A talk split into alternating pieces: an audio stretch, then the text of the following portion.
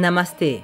Bienvenidos a la serie Una mayor comprensión del yoga, donde vamos a ver algunos de los aspectos más importantes, como qué es el yoga, quién es el yogi, qué es la práctica, cuál es la meta y otros temas de interés. El propósito del podcast es facilitar el primer punto de conexión con la tradición védica, de forma que las personas puedan saborear este néctar del conocimiento y despertar a una nueva libertad. Oscar Montero es un profesor tradicional que dirige la escuela Vedanta Academy desde 2013 y tiene como misión hacer disponible las enseñanzas y el estilo de vida de esta cultura. Om Shri Guru Harihi Om. Asatoma Satgamaya Tamasoma Yigotirgamaya Mrtiorma Amritangamaya Om Shanti Shanti Shanti Harihi Om. Llévame desde la irrealidad a la realidad, desde la oscuridad a la luz del conocimiento, desde la mortalidad del cuerpo a la inmortalidad del ser. Buenos días, namaste, espero que estéis bien. Hoy seguimos con esta serie de los podcasts de la serie de comprensión de qué es el yoga y quiero hoy traeros un tema que a los que os dedicáis a alguna actividad como profesor de yoga, terapeuta, en las que hay un componente espiritual, un componente de desarrollo personal, pues quizás os resulte muy interesante, ¿no? Tiene que ver con el problema de la escasez, de la pobreza mental en términos de prosperidad, ¿no? de la independencia financiera o de la educación financiera. ¿no? Y puedo empezar diciendo que los recursos ¿no? financieros, eh, el dinero, ¿no? la riqueza, suele ser un problema eh, para mucha gente, para el profesor de yoga incluido. ¿no? Y esto es un legado, es una herencia que no viene de la India, viene de nuestra teología cristiana, de nuestra cultura religiosa, donde el dinero, el sexo y otras cosas han sido profanizados. Y entonces las personas ahora tienen o tenemos muchas dificultades en combinar en la misma frase dinero, sexo y espiritualidad, como si esas cosas fueran completamente diferentes y opuestas. Hablar de los recursos financieros, de las finanzas, de la riqueza, en la tradición védica, en la tradición védica, la riqueza es vista como Mahalakshmi, es decir, Mahalakshmi, Lakshmi es una de las formas de Dios, una de las fuerzas creadoras es llamada Devi, es llamada Lakshmi, es decir, la riqueza es Dios. Imagínate que en nuestra cultura religiosa cristiana tuviésemos una virgencita en la que vas a ver en una capilla y esa virgen es, representa la riqueza, representa el dinero, representa la abundancia y te diriges a ella. Pero no porque esté fuera de ti, sino porque está en ti. Si eres un alumno de Vedanta, probablemente entiendas a lo que me refiero. La verdad es que también, si piensas, sin Mahalakshmi, la vida pues no tiene mucha gracia, ¿no? Porque básicamente casi todo lo que quieras hacer en tu vida va a, a implicar un intercambio con las personas. Lo que necesitas, ¿no? básicamente para vivir, ¿qué es? Bueno, pues a nivel mínimo necesito comer, tener un techo y dormir. Eh, nada más. Si tienes una casa, un techo y una tierra para sembrar, no precisas mucho más. ¿De acuerdo? Pero si vives en sociedad, la sociedad en la que vivimos, vive de algo que ya se inventó hace muchos siglos, que es la especialización. Algo de lo que Platón en la República habló eh, largo y tendido hace muchos ya siglos, ¿no?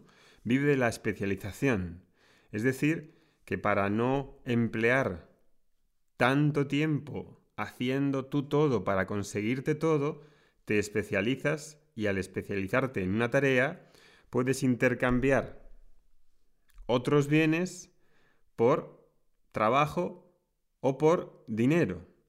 Si yo hago eso, un trabajo, y gano un salario y me pagan en una moneda, puedo intercambiar ese salario y no tengo la necesidad de intercambiar trabajo por trabajo. Por ejemplo, si voy a buscar al supermercado y quiero comprar una barra de pan, no intercambio la barra de pan por un masaje si soy masajista. Porque probablemente esa persona que está en el supermercado no necesita de todos sus clientes un masaje todos los días. Sin embargo, yo a lo mejor sí que necesito una barra de pan. Todo el mundo recibe por lo que hace, por su contribución. Y eso es diferente en el caso de un profesor de yoga, es diferente en el caso de un profesor de Vedanta, es diferente en el caso de un terapeuta, es diferente en el caso de un psicólogo, es diferente en el caso de un médico. Aquí hay una serie de prejuicios a nivel de las causas, de la comprensión de todo esto, que traban y bloquean la prosperidad. No da dinero para vivir de yoga intercambiando mi trabajo o que me den una donación. No da. Hay una confusión a ver algo que está errado ahí. Intercambio valor por un trabajo. Puedo ser sensible a las necesidades y problemas financieros de otros, sí. En Vedanta Academy tenemos a veces varios programas, en la mayoría de cursos, en los que si demuestras que no tienes trabajo, o estás desempleado, o tienes alguna dificultad, podemos estudiar tu caso. Pero también hay gente que se aprovecha. Y por ejemplo, hace tiempo una persona decía que no eh, que no tenía trabajo y que quería estudiar. Y le ofrecimos que hiciese unas tareas. Y dijo que no, que no quería hacer esas tareas. Entonces, ¿cómo puede ser, no? Que ayudes con una tarea para que pueda pagarse ese estudio y te diga que no quiere. Que quiere trabajar, que no quiere trabajar y estudiar al mismo tiempo. Perdona, pero aquí todo el mundo estamos trabajando. Yo estoy trabajando y estoy haciendo estos audios y estoy trabajando. ¿Cuál es el problema? Esto existe, esta mentalidad existe cuando se crea una fantasía en torno al dinero, como si fuese una cosa diferente de lo que es. El dinero es un medio. Puedo recibir por el trabajo y puedo recibir bien por mi trabajo. Esto no es diferente en la espiritualidad. Si hay una iglesia que trabaja bien, que hace bien su trabajo, que está organizada, que se le ocurra, y son prósperos porque reciben más ayudas, más contribuciones, ¿hay algo errado en esa iglesia? No, porque precisa de recursos. ¿Cómo va a establecerse? ¿Cómo va a pagar la comida de los padres? ¿Cómo va a construir lo que tiene que construir? La cuestión no es el recurso en sí del dinero, sino qué se hace con ese recurso. Si lo haces extorsionando, si lo haces engañando, es errado. Si un profesor de yoga se lo gasta en porno o se lo gasta en Las Vegas, pues ese dinero eh, no es ganado, no es invertido de una manera correcta. Si lo invierte en su formación, en enseñar, en crear un ashram, entonces, ¿cuál es el problema? Si un profesor de yoga tiene muchos alumnos y tiene una vida limpia, honesta, ¿cuál es el problema? En vez de, en vez de, en vez de, dedicarse a otra cosa, ¿por qué creemos que el, el profesor de yoga tiene un problema? Mahalakshmi, Mahalakshmi es la prosperidad del universo. Cualquier profesor sea lo que sea, si es famoso, va a tener recursos de inversión, recursos financieros y un papel que cumplir en la sociedad con sus responsabilidades. No preciso decir que eso está errado. Recuerdo un entrevistador americano que hablaba y que dijo que llegó a la India a ver a un maestro conocido que tenía muchos seguidores y por tanto muchos recursos y le preguntó cómo era que compatibilizaba la espiritualidad, que aparentemente era, según él, una cosa más libre, sin dinero, y ahí el maestro le contestó, hey, perdona, pero es que no he ganado todavía ni el 10% de lo que podía ganar. Ganar dinero no es errado. En realidad es una bendición. Cuando lo usas de una manera adecuada, es maravilloso. Es maravilloso. Cuanto más rico soy, más puedo ayudar.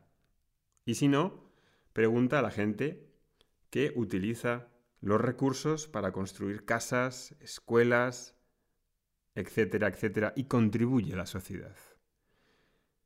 Los domingos de Vedanta, por ejemplo, el 15% de lo que recaudamos con Domingos de Vedanta, con el podcast de los domingos, el 15% van a parar a Einforseva, que es una organización de Swami Dayananda que se dedica a cubrir las necesidades primarias de las personas más desfavorecidas.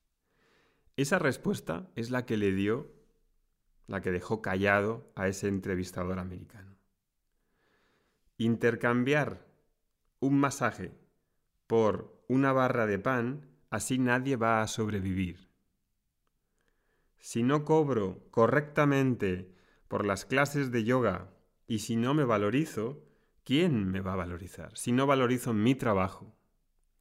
Y eso es un círculo vicioso.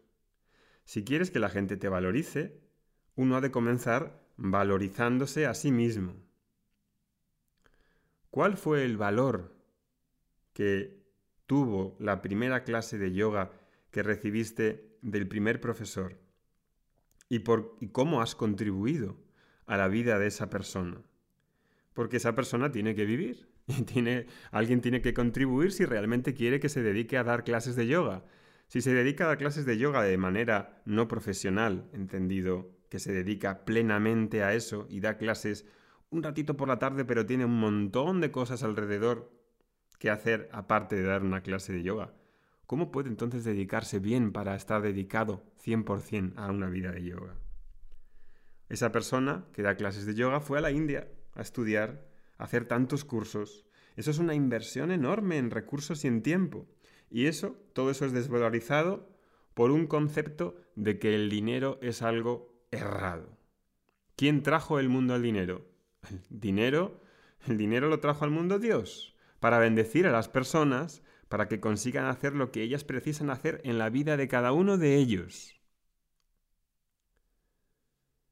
Eso es Mahalakshmi. El dinero no está separado de uno mismo. El dinero es Ishvara. Y hay un, hay un texto que estaba leyendo que os quería comentar para finalizar el, podcast. ¿No? Dice, encontrarás muchas personas que niegan la relación entre el espíritu y la materia. De hecho, negarán la existencia de espíritu porque lo reducen todo a la dimensión material. Son seres desvinculados que se afanan en conseguir resultados y aún así siempre andan escasos. Viven una vida, una extraña adición materialista. Adoran la forma y caen en su hipnosis. Es lo que se conoce como la superstición materialista. Se conducen por la codicia, buscan el dinero por el dinero y nunca tienen suficiente. Están dominados por la avaricia.